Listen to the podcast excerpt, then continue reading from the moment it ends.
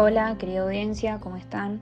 En este podcast nos vamos a desarrollar como futuras docentes en el área formación ética y ciudadana, en el cual tuvimos el desafío de realizar una monografía. El tema que elegimos fue derechos humanos, su evolución histórica y su relación en la educación argentina a partir de la Constitución Nacional de 1853 hasta la actualidad. Problema. ¿Cuál fue el efecto de los derechos humanos en la evolución en la educación luego de la Constitución de 1853 hasta la actualidad? Objetivos generales. Identificar el alcance de los derechos humanos en la educación. Difundir la investigación a través de diferentes medios digitales.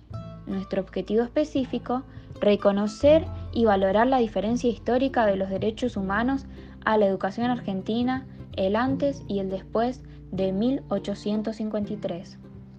La presente investigación pretende poner de manifiesto algunos de los tantos procesos históricos que nos han ayudado a construir y establecer leyes que garanticen los derechos y obligaciones de cada ciudadano en el territorio argentino y fuera de él en materia educacional respecto a niños, niñas y adolescentes. La Constitución de 1853 consagró el sistema federal de gobierno. En su artículo quinto, a cada provincia le daba la facultad de dictar su propia constitución bajo el sistema representativo republicano de acuerdo con los principios, declaraciones y garantías de la Constitución Nacional y de la educación primaria. De esta manera, se reconoció el derecho de las provincias de organizar su propio sistema educativo en el ámbito de su jurisdicción. En el artículo 14 se reconoció el derecho de enseñar y de aprender, conforme a las leyes que reglamentaron su ejercicio, desvinculando de la práctica por una manifiesta restricción de la libertad de enseñanza, principalmente en el nivel universitario que demoró también en modificarse. Las diferentes convenciones por parte de las Naciones Unidas constituyen un punto de referencia común que sirve para analizar los progresos alcanzados en el cumplimiento de las normas en materia de derechos humanos infantiles. Las Naciones Unidas han proclamado y acordado en la Declaración Universal de Derechos Humanos y en los pactos internacionales de derechos humanos que toda persona tiene todos los derechos y libertades anunciados en ellos, sin distinción alguna, por motivos de raza, color, sexo, idioma, religión, opinión política, origen nacional o social, posición económica, nacimiento o cualquier otra condición. Recordando que en la Declaración Universal de Derechos Humanos las Naciones Unidas proclamaron que la infancia tiene derecho a cuidados y asistencias especiales, convencidos de que la familia, como grupo fundamental de la sociedad, y un medio natural para el crecimiento y bienestar de sus miembros, en particular de los pequeños. Deben recibir la protección y asistencia necesaria para poder asumir plenamente sus responsabilidades dentro de la comunidad, reconociendo que el niño, para el pleno y armonioso desarrollo de su personalidad, deben crecer en el seno de la familia, en un ambiente de felicidad y amor.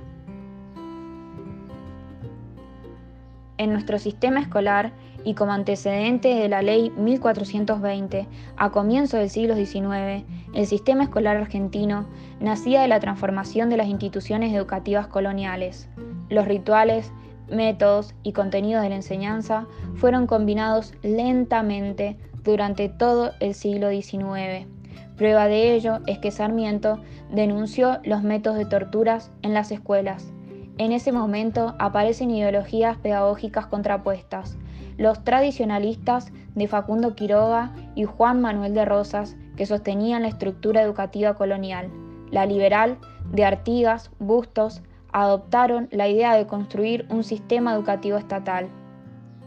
Artigas, en su interés por promulgar una educación cultural progresista, quiso traer al Río de la Plata el método Lancaster difundido en Buenos Aires por noticias publicadas en la Gaceta y el censo de 1816.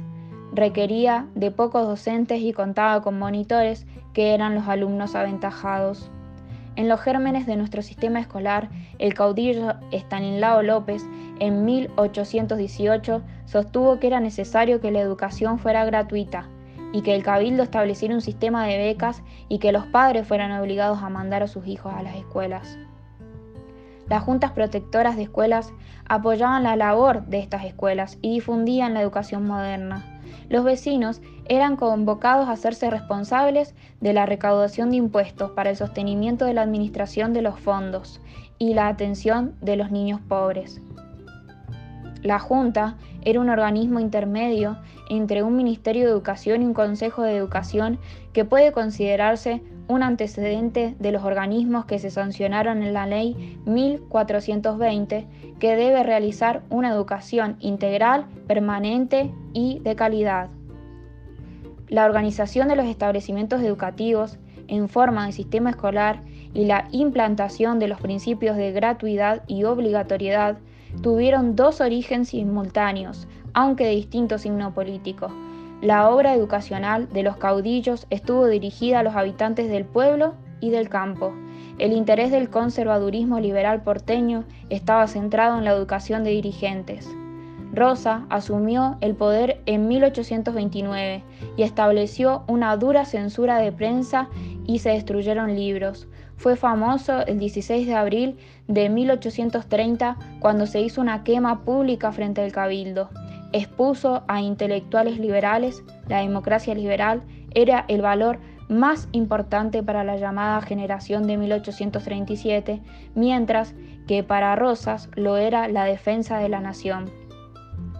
El liberalismo pedagógico de la generación de 1837, que impulsa la ley 1420, reunía jóvenes que se sentían responsables de la cosa pública, querían hacer una revolución moral retomar la tradición democrática de la Revolución de Mayo. Mayo es democracia. Democracia es progreso, es tradición, es sufragio, es igualdad social. Pensaban que el pueblo debía ilustrarse para ejercer la ciudadanía, para adquirir dignidad y estímulo para el trabajo. No debía existir una religión de Estado. El gobierno debe educar a las masas. No bastaba con educar al legislador quien no podía estar ilustrado si el pueblo no lo está.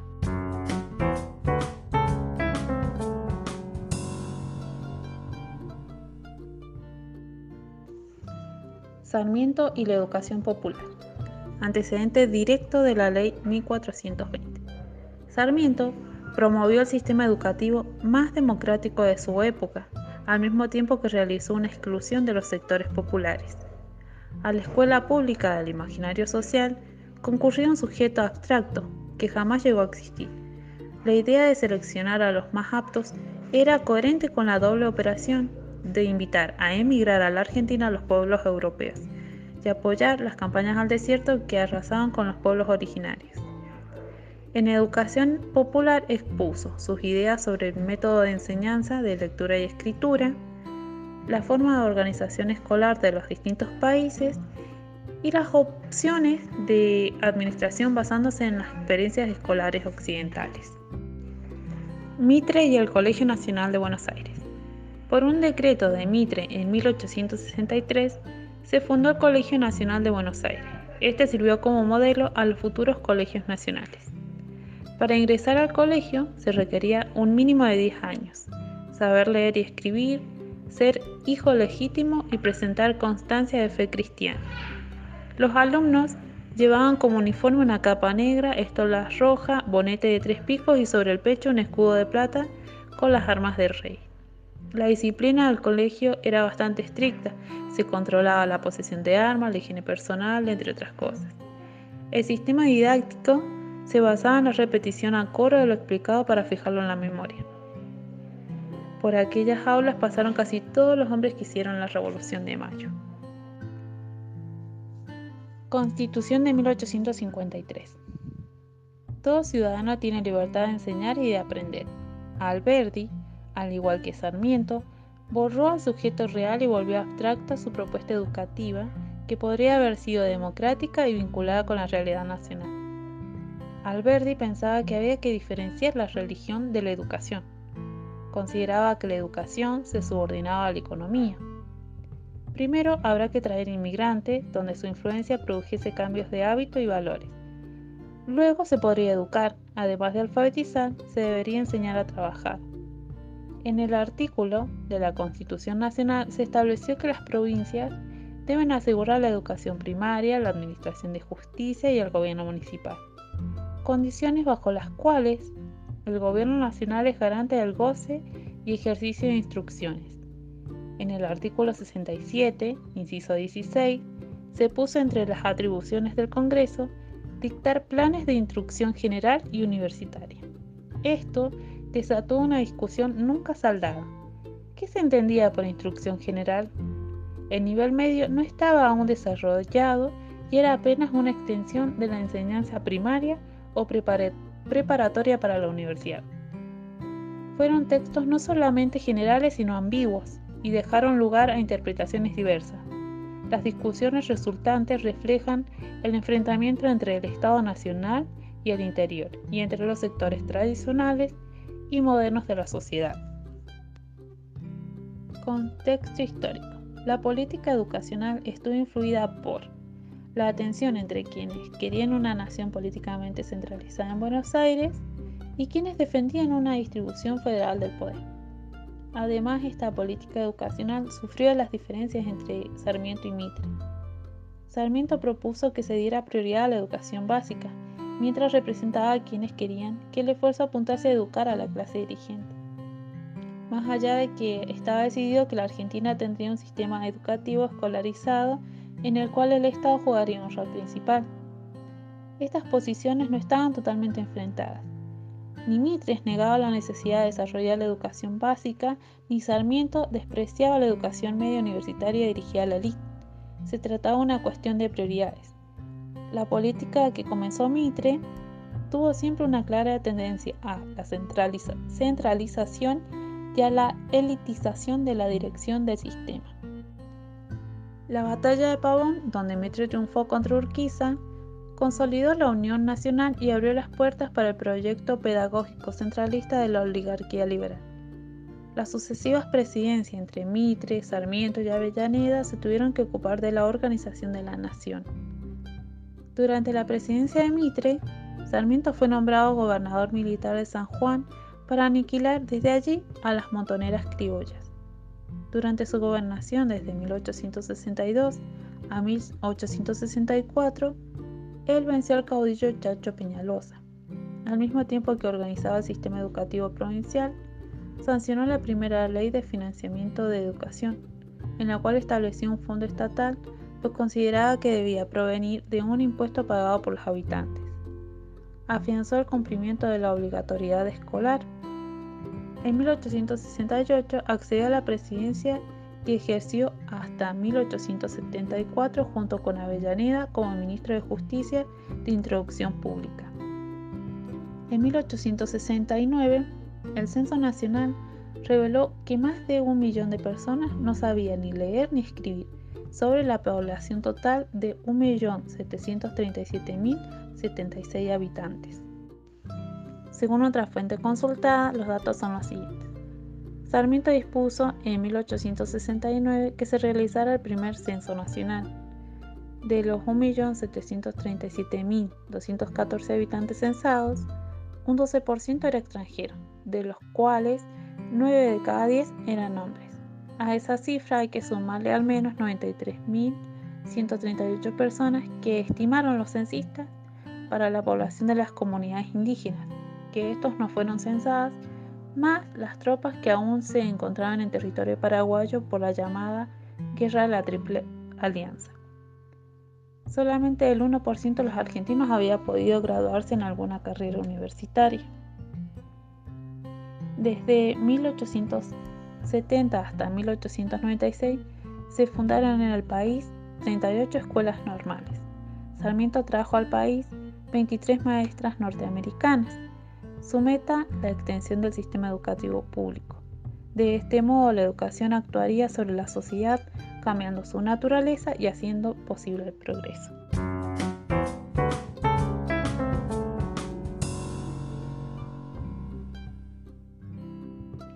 República Conservadora. desde 1880 hasta la asunción del radicalismo al poder en 1916. La política nacional fue hegemonizada por distintas fracciones de la oligarquía, que por esos años consolidó su propiedad de la tierra, los frigoríficos y el comercio exterior. Como todas las naciones cuya economía se reducía a la producción y exportación de materias primas, su Estado estaría de ahí en más pendiente y endeudado. La investigación científica comenzaba a desarrollarse, se fundó la Sociedad Científica Argentina. Los intelectuales consideraban que el avance de las ciencias físicas y sociales disolvería la miseria. Pedagogos, maestros y profesores creían que el progreso era efecto de educación. Roca estaba convencido de que el orden era la base del progreso. Paz y administración era su lema. En Argentina se sentía la falta de una legislación que unificase los protosistemas escolares creados. En 1875 se dictó la ley de subvenciones escolares que sistematizó la ayuda económica de la nación a las provincias la ley destinada a fondos de Tesoro Nacional para construir edificios para las escuelas públicas, adquirir mobiliario, libros y útiles, y pagar sueldo de profesores. También se comenzó a hablar de la necesidad de una ley de educación común de la provincia de Buenos Aires, como consecuencia de la reforma de la Constitución Provincial de 1873. Establecía la enseñanza gratuita y obligatoria, ocho años para los varones y seis para las mujeres. El Congreso Pedagógico se formuló el proyecto de la ley latinoamericana. En 1884, el Congreso de la Nación aprobó la Ley 1420 de Educación Común, Laica, Gratuita, Obligatoria y Universal, cuya jurisdicción abarcaría la capital federal y los territorios nacionales. La ley reconoce la importancia de las sociedades populares en la educación las bibliotecas públicas y aconseja promoverlas, pero como organismo de sistema de instrucción pública. En 1885, por iniciativa del presidente Nicolás Avellaneda, el Congreso de la Nación sancionó la Ley Universitaria número 1597 o Ley de Avellaneda. Esta establecía una forma de parcial de autonomía universitaria y aunque en forma limitada, introducía el principio de la elección de las autoridades por parte de la comunidad universitaria. En 1905 el gobierno presidido por Manuel Quintana sancionó la ley La Inés, que autorizaba a la nación a instalar escuelas de su jurisdicción en las provincias que así lo solicitaran. Entre 1875, la Ley de Educación de las Provincias de Buenos Aires y 1905, Ley La Inés, quedó organizado legalmente el sistema educativo argentino. Los efectos de la Ley 1420 habían sido delimitados por los efectos devastadores de la inmigración adulta analfabeta, los inmigrantes no eran europeos cultos que esperaban los dirigentes argentinos, eran campesinos, en su mayoría católicos y analfabetos. En las últimas décadas del siglo XIX habían llegado 3 millones de inmigrantes, el 35% de los habitantes eran alfabetos y la población no alcanzaba un millón. Los trabajadores rurales, los artesanos de las ciudades, el naciente proletariado industrial y los nuevos sectores medios inmigrantes lo verán a la educación como un vehículo de movilidad social quedó registrado el profundo interés de estos mismos sectores por obtener una educación menos abstracta, más actualizada, práctica y vinculada al trabajo. Los siguientes artículos de nuestra Constitución Nacional establecen la educación como derecho para cada individuo, ya sea nativo de nuestro territorio o extranjero. Artículo número 5. Cada provincia dictará para sí una constitución bajo el sistema representativo republicano de acuerdo con los principios, declaraciones y garantías de la Constitución Nacional y que asegure su administración de justicia, su régimen municipal y la educación primaria. Artículo 14. Todos los habitantes de la nación gozan de los siguientes derechos conforme a las leyes que reglamenten su ejercicio, a saber, trabajar, ejercer, navegar, comerciar, entrar, permanecer, transitar, salir del territorio argentino, de publicar sus ideas por las prensas sin censura previa, sin usar y disponer su propiedad, de asociarse con fines útiles, de profesar libremente su culto, de enseñar y de aprender.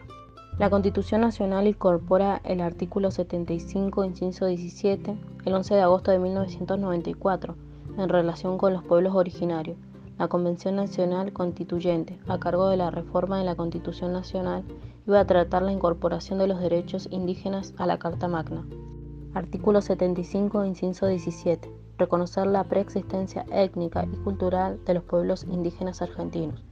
Garantizar el respeto a su identidad y el derecho a una educación bilingüe e intercultural. Reconocer la personería jurídica de sus comunidades y la posesión y propiedad comunitaria de las tierras de la tradicionalmente ocupan. Y regular la entrega de otras aptas y suficientes para el desarrollo humano. Artículo 75, inciso 23. Legislar y promover medidas de acción positiva que garanticen la igualdad real de oportunidades y de trato, el pleno goce y ejercicio de los derechos reconocidos por esta Constitución y por los tratados internacionales vigentes sobre los derechos humanos, en particular respecto de los niños, mujeres, ancianos y las personas con discapacidad. La Ley de Educación Nacional número 26.206 fue sancionada el 14 de diciembre del 2006 y tiene por objeto regular el ejercicio del derecho de enseñar y aprender consagrado por el artículo 14 de la Constitución Nacional y los tratados internacionales incorporados en ella. Establecen la estructura del sistema educativo, haciendo alusión a todos los niveles y modalidades del sistema educativo nacional. Determina la extensión de la obligatoriedad escolar y plantea la responsabilidad y obligaciones del Estado Nacional, las provincias y la Ciudad Autónoma de Buenos Aires en relación a la educación.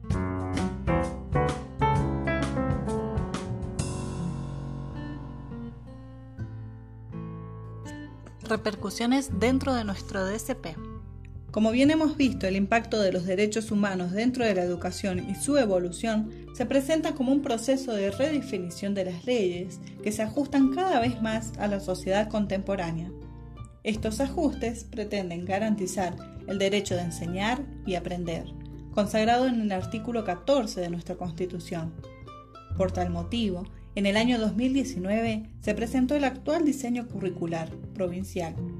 Este se ampara en la Convención Internacional sobre los Derechos del Niño y asume como propio el objetivo número 4 de Desarrollo Sostenible de la Agenda 2030 de las Naciones Unidas garantizar una educación inclusiva, equitativa y de calidad, promoviendo oportunidades de aprendizaje durante toda la vida para todos.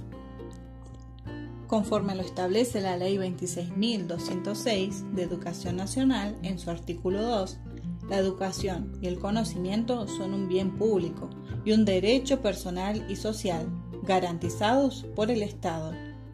Además, el DCP está avalado por la Ley 26.061 de Protección Integral de los Derechos de las Niñas, Niños y Adolescentes y tiene por objeto validar el ejercicio y disfrute pleno de estos derechos. De esta manera, el documento curricular se fundamenta en dicha ley y los derechos aquí reconocidos y mencionados anteriormente asegurados en su máxima exigibilidad y sustentados en el principio del interés superior del niño. Es por eso que a partir del derecho primordial del niño a aprender, entendemos que tanto la familia como la institución educativa, directivos y docentes deben garantizar este derecho. Dentro del objetivo del diseño curricular, vemos cómo abarca un entramado de temáticas a desarrollar en la práctica escolar, como por ejemplo, el derecho al desarrollo de capacidades, a tener una educación de calidad que promueve el aprendizaje serendípico, integrado y significativo a través de la pedagogía de la pregunta, los ABP o pensamiento de diseño.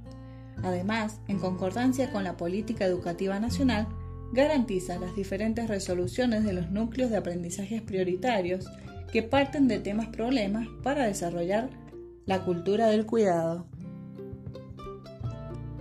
Esta puede ser abordada de manera transversal con los diferentes espacios curriculares. Será importante trabajar todos los años aquellos temas problemas que son regulados por una ley, como es el caso de la cultura del agua, avalada por la Ley Provincial número 8629, educación vial garantizada por la Ley Provincial de Seguridad Vial número 9024, artículo 26, inciso A, y también se dará cumplimiento a la Ley 26.150, Programa Nacional de Educación Sexual Integral, que establece como cometido que todos los educandos tienen derecho a recibir educación sexual integral en todos los establecimientos públicos y privados, en los cinco ejes conceptuales. Cuidado del cuerpo y de la salud, valoración de la afectividad, garantizar la equidad de género, respetar la diversidad y el ejercicio de derechos. También es importante mencionar que la provincia adhiere y se compromete en dar cumplimiento al Plan Estratégico Nacional. También es importante mencionar que la provincia adhiere y se compromete en dar cumplimiento al Plan Estratégico Nacional Argentina Enseña y Aprende, el cual se orienta a sostener y crear y o profundizar donde fuera necesario las oportunidades para el desarrollo integral de todos los niños y niñas, adolescentes, jóvenes y adultos, a lo largo de toda la vida, que garanticen la escolarización oportuna y el aprendizaje de los saberes y capacidades fundamentales para definir un proyecto de vida basado en los valores de libertad, paz, solidaridad, igualdad, respeto a la diversidad, justicia social, responsabilidad y bien común. Para concluir con nuestra investigación, confirmamos el gran impacto y la valorización de los derechos populares en el proceso evolutivo de la educación argentina. Estos nos permiten que hoy en día podamos acceder a una educación gratuita, laica, obligatoria, inclusiva, equitativa y de calidad para todos. El gozar de estas libertades y vivir en un contexto completamente diferente al de aquellos actores que garantizaron la creación y transformación de los derechos humanos lo cual nos lleva a la reflexión y valorización de los mismos a través de la historia. Pensar en educación para todos, sin distinción de género, condición socioeconómica, etnia, cultura e inclusión dentro del sistema escolar público a las personas con discapacidad, es un hecho que abre un abanico de oportunidades y construye una sociedad más igualitaria y justa. Sin embargo, el cumplimiento de algunas leyes por parte de algunos agentes aún sigue en proceso, como ciudadanos y docentes debemos generar espacios de diálogo sobre estas temáticas con el objetivo de, desarrollar una conciencia crítica sobre el ejercicio de la ciudadanía. La difusión de la monografía a través de una página web será fundamental para lograr un mayor alcance a la sociedad. Además, se tendrá en cuenta la elaboración de podcasts para su utilización tanto en la web como también en la Radio Nacional LB19. Esto resulta importante debido a que Malargüe presenta en gran porcentaje una población rural, que a menudo es la más desinformada de estas temáticas. De esta manera se logrará informar y concientizar haciendo uso de dos recursos principales, Internet y radioemisora. También, para llegar al ámbito educativo, se hará una donación del trabajo monográfico a la biblioteca del IES 9018 y Campos Educativo Malargüe. De esta manera abarcamos el objetivo de difundir la investigación a través de diferentes medios digitales e instituciones educativas, entendiendo que la educación, tanto como la que se ofrece en forma sistemática en la escuela, como la que proporciona la familia de manera informal, es un conjunto de prácticas sociales que tienen como objetivo la socialización de las personas mediante la enseñanza de conocimientos. Este proceso también le permite al sujeto incorporar los valores necesarios para lograr su propio desarrollo personal. Por ello es tan importante enseñar a convivir, tolerar, cooperar, respetar lo diferente y apreciar la libertad propia y ajena. Educar en valores y actitudes que enriquezcan a nuestros niños y niñas para fortalecerlos como ciudadanos. Podemos visualizar a la escuela como agente formador de futuros ciudadanos. Existe una fuerte necesidad de desarrollar una conciencia creciente del tema de los derechos humanos en los sujetos y en la sociedad. Esto se fundamenta considerando que sobre esa toma de conciencia se podrá construir sólidamente una visión más justa del mundo. De esta manera cumplimos con los objetivos de identificar el alcance de los derechos humanos en la educación, además de reconocer y valorar la diferencia histórica en los derechos humanos y la educación argentina del antes y después de 1853. Como conclusión, nuestro aprendizaje personal luego de esta investigación es que el docente puede convertirse en líder de este proceso, no solo en la escuela, sino también en la comunidad. Educar desde una perspectiva de los derechos humanos, no solo en cuestión de teoría, sino en la práctica, es fundamental. ya que la escuela es el lugar privilegiado para la transmisión de valores y es una oportunidad para brindar herramientas a los niños y niñas de nuestra comunidad. Por más que el tiempo transcurra, los tipos de estados y circunstancias en las cuales nos encontremos como docentes, el alumno debe ser siempre el centro del sistema educativo, teniendo como objetivo un aprendizaje integral, preparando futuros ciudadanos críticos y pensantes con deseos de ser parte activa de la sociedad. De esta manera nos despedimos y le agradecemos por su atención y los invitamos a seguir descubriendo todas las herramientas que eh, aportamos en nuestra página web.